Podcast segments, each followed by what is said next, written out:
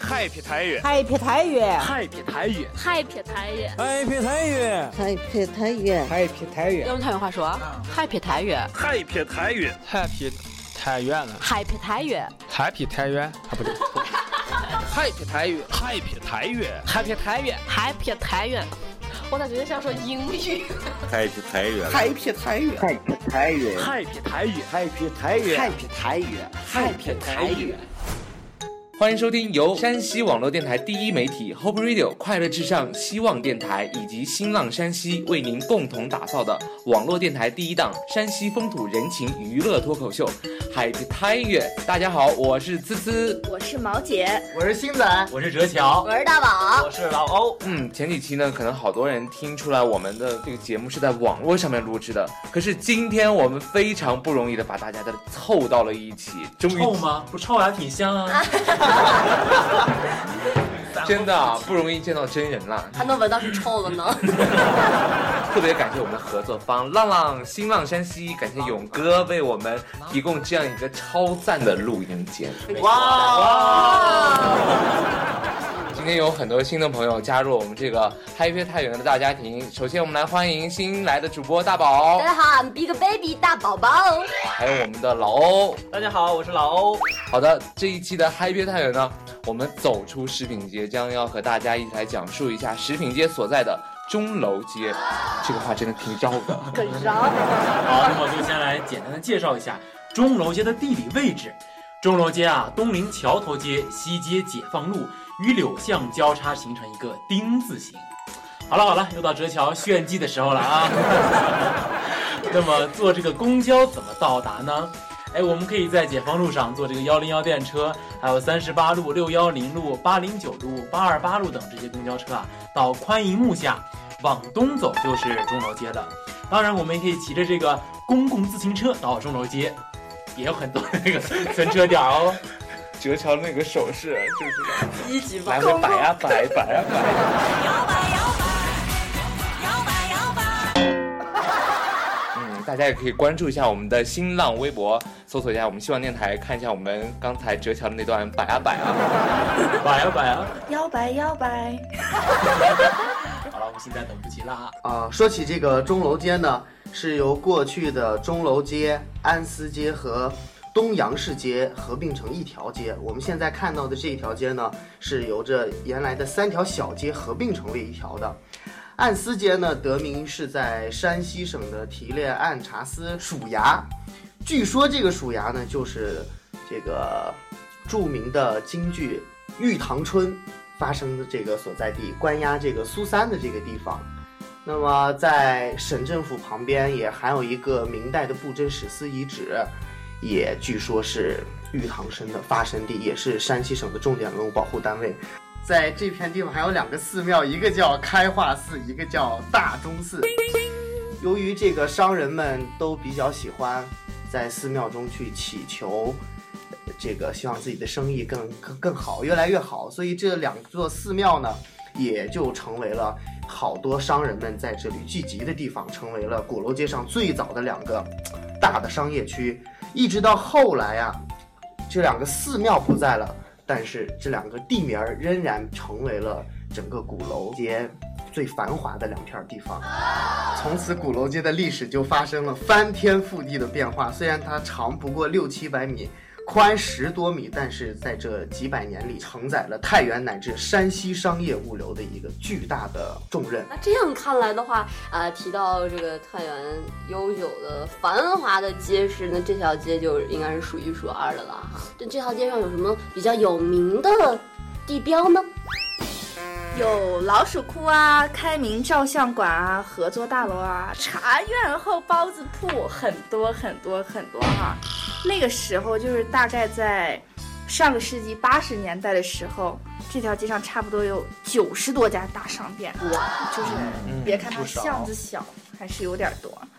然后路南的话有上海饭店、华太后服装店、老鼠窟元宵、亨生酒鞋帽商店，还有暗司街理发店，还有亨得利、开明照相馆、大宗市大大宗市大宗市综合市场，对，过去。就是随便提起哪家哈都哦大名鼎鼎的。好像好像年代嗯，好像现在只剩下我亨德利还有开明照相馆还在吧？在吗？亨德利已经搬到了那个大大南门那个解放路吧对，解放解放路啊嗯，现在又是那个公交通炫技时间了。哎，好好好，啊，对，公交通开 始。的确啊，就像毛姐说的，就是有一些，哎，不像不像毛姐说的， 九家洲附近的一个老人啊，跟我们回忆说，在上个世纪的八十年代，钟楼街道这两旁商场林立，密密匝匝，小到这个针头线脑，大到自行车、缝纫机等，几乎是应有尽有。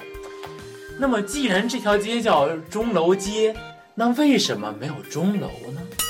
顾名思义啊，钟楼街是以钟楼得名的。那钟楼的名字的得来呢，又是一座钟而起源的。真个老了哈。嗯山里有个庙，庙里有个老和尚。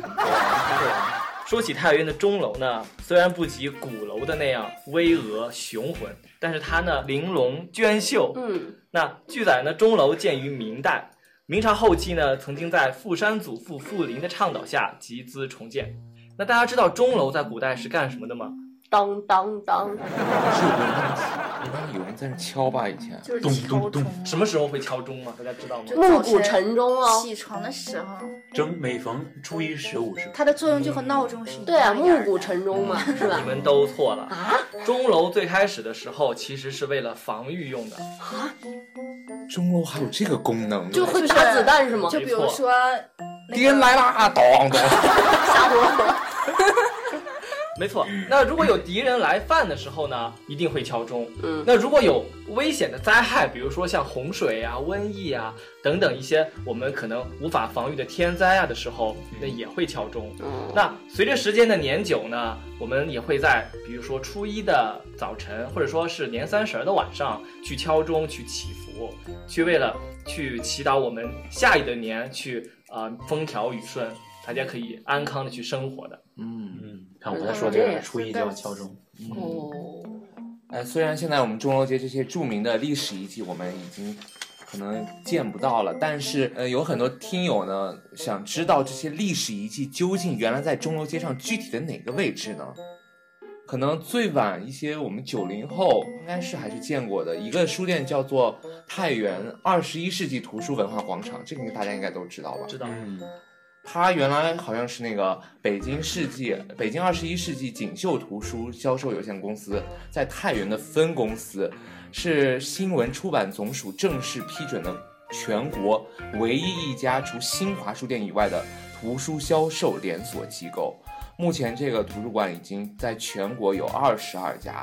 太原二十一世纪图书文化广场位于钟楼街与食品街的交汇处，也就是原来的大钟市场内，面积有这个七千多平米吧，是山西省最大的图书超嗯市。说起这个二十一世纪图书文化广场，我想起以前初中还是小学的时候买那个教材，呃，教辅或者是那种教辅教材，对对对，就是买那种卷子呀，或参者考是书有参答考案书，的全部都是在这个二十一世纪书城去买的。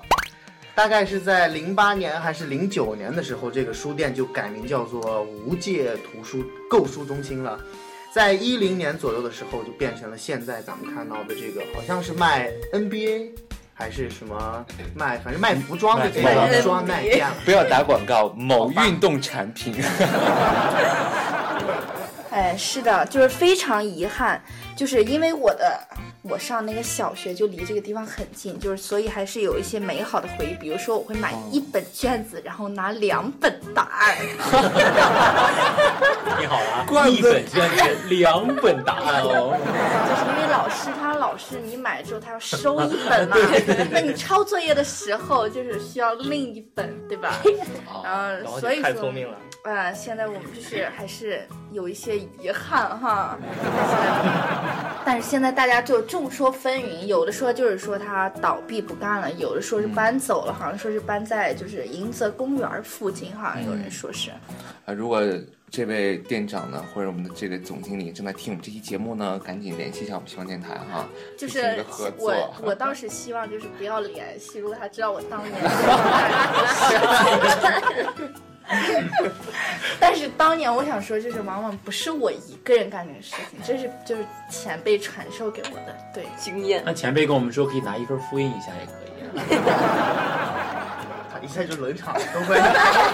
这个其实刚才毛姐说到的这个二十一世纪书城啊，虽然我不是本地人，但是我也去过。我就觉得你为什么会去过？你你说吧。啊， 最开始的时候，在两千零三年我第一次来到太原的时候呢，我第一个逛的书城就是二十一世纪。刚才老欧说 说，二零零三年我刚来到太原的时 候，完了我们的哲条就说了哦，非典。啊那要说起这个事儿，我们那一年高考呢，确实遭遇了非典，但是我来太原的时候，非典已经过去了，因为那是九月份、十月份的事情了。对，嗯，那我继续说哈，嗯那个来到了二十一世纪书城呢，我觉得啊，这个书城真的是非常的大，也是我第一个来到的书城。我第一个感觉就是大家有很多人在看书，坐在台阶上面去看书，嗯所以那个是我留下的最深的一个印象。我觉得那个是氛围特别好，那个书店。嗯 因为它有很多那个台阶，就是可以坐的满满的，上面嗯就只有台阶上有人，其他地方都没有人。毛姐一定在就那是坐着拿了书就是在那，是是是，就是因为当时就是太原还没有什么娱乐，就比较消遣的地方，大家还都是就是毛看姐书，啊。毛姐去去就去书店去消遣。哎 现在那个书店看书的人也挺多的，就是现在看书的也是嗯坐台阶上。前两天去那个，嗯，就是不要打广告啊！不要打南广门告那边那个新华书店，不要打广告，不要打广告啊！就某书店，看嗯到吗？解放路那个书他场， 他要说的就是哦，就是不要打广 告，不要打广告。哎嗯就是就是那个。是那吧？那上面也是坐楼梯可多了。嗯对对对，稍后如果我们有幸讲到哪一条街哈，哪个书店想跟我们那个就联系一下，赶紧联系一下对对，我赶紧联系一下我们。但真的很可惜啊，这个二十一世纪书店还是在我第二次去的时候就没有了。 都让你去，你要不去哪有？那其实你们刚才说到的，啊，作为一个非太原人，有很多东西其实我是没有见过的，比如说你刚才说到的理发店啊，还有鞋帽店呀、等等这些，我其实是没有见过的。但是我想，这个地方还是有很多屹立不倒的牌子，比如说像老鼠窟，嗯，老鼠窟我知道，我知道，我知道啊。那个老鼠窟的元宵， 一会儿吃，怎么就这么激动了？这这个元宵啊，就有这个长得比较像。哪里长相跟你像吗？就有这个什么味压群芳，玉冠并州之美声，你们知道吗？你们知道吗？滨州啊，滨州之美声。这词儿在炫技哈对不起啊，太原老鼠窟的元宵就有味压群芳，玉冠滨州之美称。走过百年历史的老鼠窟，一直保持着他们自家的这个店铺的特色。在这个元宵馅儿的品种上，我觉得呃，它也应该承袭了当年的风味吧，应该堪称一绝。呃，它有这个芝麻的、桂花的、玫瑰的、花生的四种味儿。我看到大应该是是山粑粑已经西，流下来了。呃，没错没错，是是山西省非物质的文化遗产。大宝现在已经拿了个空杯子啊。这是一开始接了那，个水越喝越满。一开始接了就。这老鼠窟的故事你们知道吗？不知道，不知道，为什么老鼠哭呢？就那种老鼠洞里边儿掏出来的。嗯来来来来来，听一下哈，老鼠窟的元宵字号原名是恒益城甜食店，由于地处钟楼街老鼠窟巷药口，故以老鼠窟元宵店著称，是因为地名叫的这个名字啊，可能那边老鼠老鼠洞比较多吧啊。该店创始人身有呃乳名三货，这个三货必须用太原话说，三货。散活，该店创始人身有乳名撒活。原籍呢是在太原市的松庄村，家境贫寒，十六七岁就给人家打短工，以后在太原的一些食品店做临时季节工。每年逢正月十五元宵节或者八月十五中秋节的时候，一些铺号都愿意雇他来做打工。他虽然没文化，但人忠厚肯干。当帮工时，对师傅特别殷勤，除做些杂活儿以外，一有空隙就悉心学习师傅的制作工艺。师傅们看到他诚心好学呢，就经常传授他一些这个这个呃手艺呀、工序呀。天长日久呢，他就学会了不少食品的技术，偷来的技术都是。偷师是吧学艺哎才是所以我觉得叫老艺啊老鼠窟还是有一定的意义的。偷要不我们就都去老鼠 窟。偷一偷，家凿一凿伙，对啊。要不要不不要着急， 饿一会儿我跟你讲饿个闪过的小不是了，可多闪过，可有意 思了。呃， 特别次可冷了，是吧？说每次说完，大家冷红，不能动，不能动，咻，就那股冷风。这段话你能不能用太原话介绍一下左脚？散伙啊！自从接下这个老鼠苦哼一层肉铺的焖面 后，我就不信他这段能正常的主持你 这段你这段麻烦缩下来哈。 来呗这个声音更加台语话哎要台原话，台原话。现在不会说，你带我来一下。嗯，哪句？ 这个散伙啊！自从接下这个老鼠苦的老鼠垮，老鼠垮垮垮老鼠垮 哼一层肉铺的焖面后，生意更加兴旺。真是， 老孙可不是萝卜快乐不洗泥儿，二个而是更要加工细作，精益求精。他一再告诫，他一再告诫家人说啊，这个入要富啊，开酒铺，意思是想要生意亨通、财源茂盛，就必须要这个长久的打算，也就是要坚持质量第一，拥抱拥抱信誉啊。呀，我对你真失望了， 左脚。经过这么多年的毛姐，等等听这句话啊，经过这么多年的时间啊，三虎认为这个金丝江米中啊， 质量最好就是咱晋源这个花塔村所产的了。因此，他决定和这个几户村民订了一个长期的合同，按他们品种啊、需量、种种植的亩数，以及为了解决这个农民播种的困难，每年在这个春耕前，撒胡还要预付给这个农户一些垫底款。经过这些农民的这个细作啊，江米的质量有了提高，既不哎既不打软又不过硬，而是细细的软绵。这么多年来啊，这个老鼠户元宵以这个晋祠江米为粉，唯以桂花玫瑰为最，粉要十年，花采半开。 总结一下哈，折桥太原话就仅限于散货。这样一幅传统的这个田园诗派创作啊，依旧保持这个现代的传统风味儿。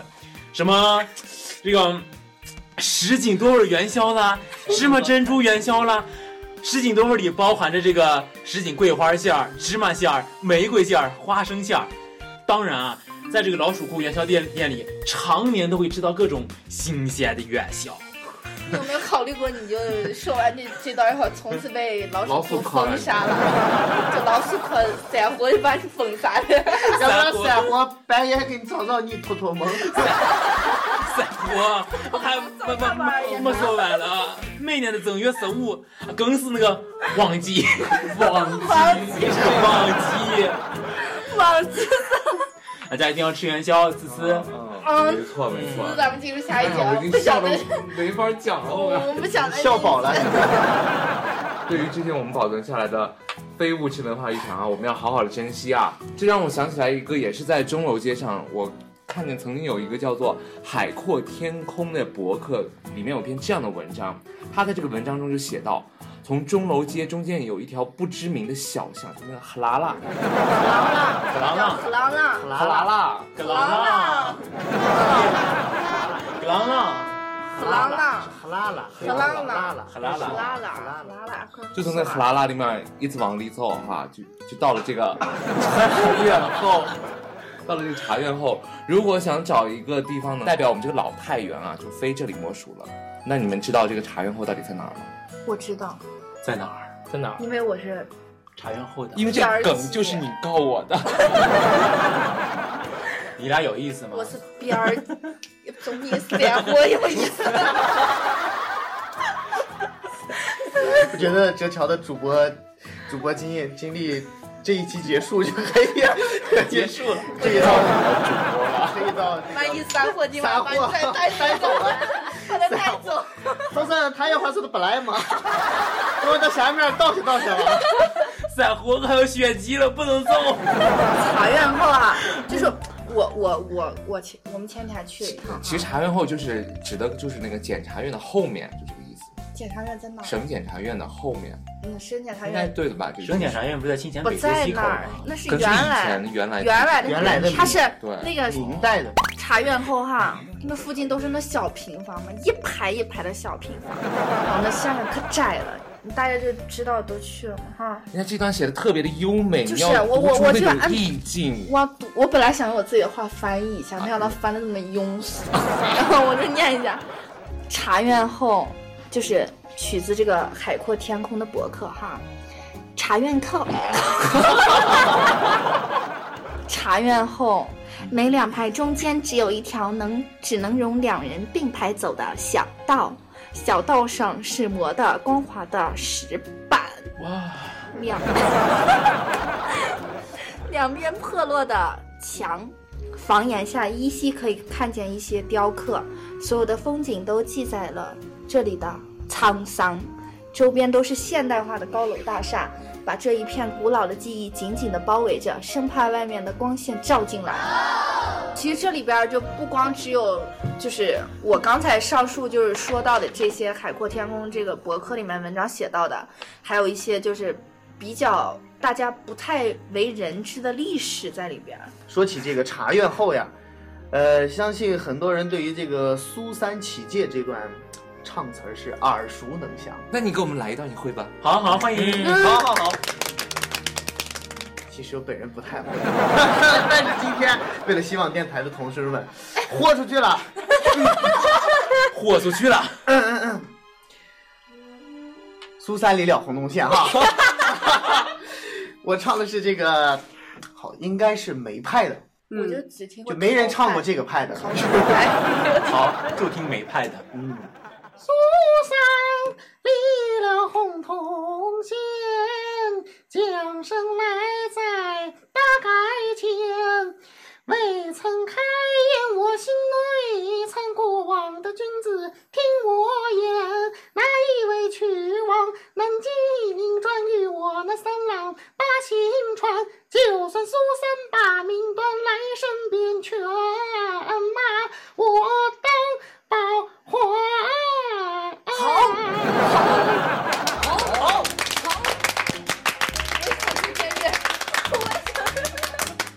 不是录音哦，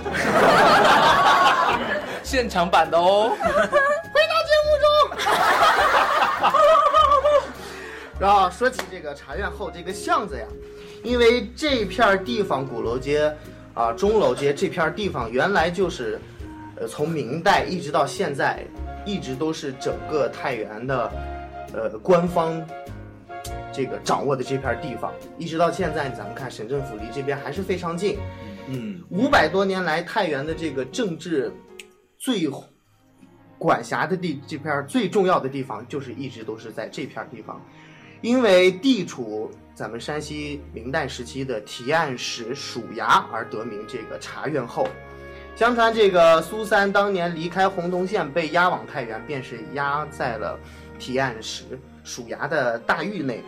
官任八府巡按的王景龙巡查到山西的时候，主持三堂会审，才使得苏三冤案得以昭雪，也有了我嗯们说这个京剧脍炙人口的这折子戏《玉堂春》。呃，发生在王景龙和苏三之间的这段爱情的哎传说故事呀，呃，让《玉堂春》可以说广为流传。但是当年去审查的苏三的这个呃地方和关押苏三的呃我们说的这个署衙，却真正的被人们遗忘在热闹的街市里了。啊，其实茶园后哈、 不仅有故事，还有美食。哇，就茶园， 这个时候不仅是个公交通，还是一个音效通。啊哇，茶园后的包子和拉面，就是各位太原的小伙伴们，你们造吗？知道，知道，真不造，啊真不 造。哦，哎，我也不造，不造，不知道。你们不造啊？这位，这位，大这位，这位写博客的作者造啊。他在博客中就这样写道啊，住在茶园后的都是老太原人，满口标准的太原土话，几乎人人都会做一手特别好吃的饭菜。不少人家呢就在家里开饭馆，早上起来开门就开始忙碌，到中午快结束的时候呢，三三两两的客人就来了，先是喝茶，然后就开始点菜吃饭。我们吃包子的地方，就毛姐刚才所说的这个地方，就是一家这样的一个小院子。对，嗯，主人是老两口，都六十多岁了，有个女儿住在这里，但每天都过来帮忙。包子馅儿呢，听说都是老老两口一刀一刀剁出来的，绝不用机器来搅。女儿过来第一件事呢，就是来包包子，一个一个都是手工包的，因为是手工，所以每天包不了多少。如果去晚了，没准你就吃不到了。那咱们今天录完节目就去吃包子呗。恐但怕就是晚了但是我想说的就是，我们前几天专门就去了这个茶园后包子铺我也没哈叫我啊。对啊但是已经不见了。 就是为了周围的，就是有一些就是老人才知道，就是茶园后包子铺确实已经成为了一个历史。具体具体的原因我们不得而知，但是心里总是会有一种很失落的感觉。好伤心。欧哥，你爱不爱吃栗子啊？什么意思？糖炒栗子爱不爱吃？小姨子，还好啊。还好，这个太原的新兴的店铺的比较 多。 生煎，好生煎，生这个转的真的太深 了，就是生眼王还生那就种是生生街王折桥， 没有没有，那继续毛姐说那个啥，好忧伤啊。要不要跟你都人家给人家转的生转过来了，他的生转回去。虽然这些美美食吧，他们呃成为了历史，也许他们消失了，但是我觉得就怎么讲，还是给这些就咱们这些人吧，还是留下了这种印记。我相信很多人跟咱们一样，还是会记得那个味道。或许我们可能在其他地方一些新的地新的一个店铺啊什么，会寻找到这个味道，是吧？没错寻找也是寻找着以前熟悉的味道，也是一种不错的感觉，是吧？嗯说太赞了说不定我们播了这期节目之后，他又默默的回来。咋我又回来了？折桥疯哎，大宝说的没错啊，的的确是这个三火又回来了啊。嗯现在这个新兴店铺，你刚才讲的，的确这个新店铺也特别多。嗯我不知道你们爱不爱吃这个糖炒栗子啊？嗯，在这个钟楼街的那个东边儿西边儿，对，钟楼街的这个东口这儿有一个领蒸糖炒栗子店。就是大家不可能不知道，它跟我们离西装店太有渊源了。真的，这个栗子店已经在我们节目中出现过多次，还有其他节目中。就是因为那个我们节目有个主 播，她本来是个女的，因为栗子是壮阳的，就是大 家都非常，大家嗯可能思思是吗？ 就是是滋滋哦效果太棒了，就是那个快乐伟伟为为兄兄妹的始主播，对对，她可能在女汉那就我妹期妹啊提，可能没有提到她主要他变他成个自己就特别平时就爱吃栗子，真的是这个是真事儿，对，时不时的就会去那家店。这个像像像他吗？对像就就 是她，就是她汉其实子，就是因为产生了一些副作用，吃太 多了，就是整个生理啊，包 括外伤，真铁血真汉子，哎，我们要吃栗子呢，看毛姐说栗子。到底能不能吃啊？这玩意儿？这肯定能吃 啊！所以我要给大家介绍这个栗，就是这个领蒸糖炒栗子哈。为什么要介绍它呢？就是它可能就是太原市就是所有卖栗子里边的龙头老大了，可能是。就从一九九七年至今，就十五年哈，就这个来自山西平遥县的这个张培岭和张培征兄弟两个人哈，就靠嗯炒栗子炒出了六家连锁店，而且都在我们太原的繁华第一市家啊就是在这个钟柳楼石街啊，对，钟楼嗯街，它就是可能我我目测可能就两到三平米的样子，对对啊除了六家，哦而且这个时间非常短，现在已经遍布太原市所有的。可能他们是一个组织，就跟沙县一样。但是但是它每次每天你们可以去 看，不管什么时候，从早到晚，只要它开开门的时候，就总会排很长的队，就把旁边那个什么大楼，那华泰那什么。东方吧，反正东那方红，据说哈，这个张培岭他他现在就是他在他们家排老二，然后张培征排老五，然后一九九七年的时候，就是他们就来到两个人来到省城，然后找了一个小门面，因为一开始是卖水果的，然后他们为了多挣钱哈，他们就水果摊从早上八点一直开到晚上两点，就是晚上两点，然后没就没过多久啊，他们两个人就发现太原市就是这个就是炒栗子摊儿非常多，可能有一百多个，家家都生意很不错，然后他们就支起了一口锅，做起了炒栗子的生意。后来为了改良他们这个生意吧，就到那个唐山专门去找这个优质的板栗，然后到那个亲自看栗子栗子树啊什么的，然后就收购板栗了。回来之后，然后就做这个糖炒栗子。然后到一颗一颗的调减哈，就把那个有重复的每遍都去了。嗯，是一然后个一个挑拣，每次对对称完的对时候多了都是一个一个给我挑出 来， 是印象深刻。就是二零零二年的时候，他们两个人的就那个水果摊就被拆了哈，就搬到现在的钟楼街，就只专门只卖就搭了一个炒这样栗的一个小门面。对，就只有可能两三哦平米，就一眼望到尽头那种。对，真的是你站在最外面，你一眼就望到最里面了。我觉得就是他们家的栗子不但好吃，最重要的还有一点，像我去买的话，我实际上就是为了检测一下他每次给我一铲子铲的 准不准，真的相超当级准准，咔，我要十块钱的，咔一铲子十块钱，对，哇，特别准。就要么就是那，所以我觉得他们绝对是有那种技术培训的那种，没问题每个店都那样， 不光是咔一来勺了，真的是有证明这个每个店。我在那个大营地位盘技能那儿也有个店，我也是买过，在新前北街也买过，真的是一铲子的活儿。简直太棒但了是。别人是一锤子买卖，他就是一铲子的买卖。虽然每次是一块五的，他肯定就不去看这个活儿。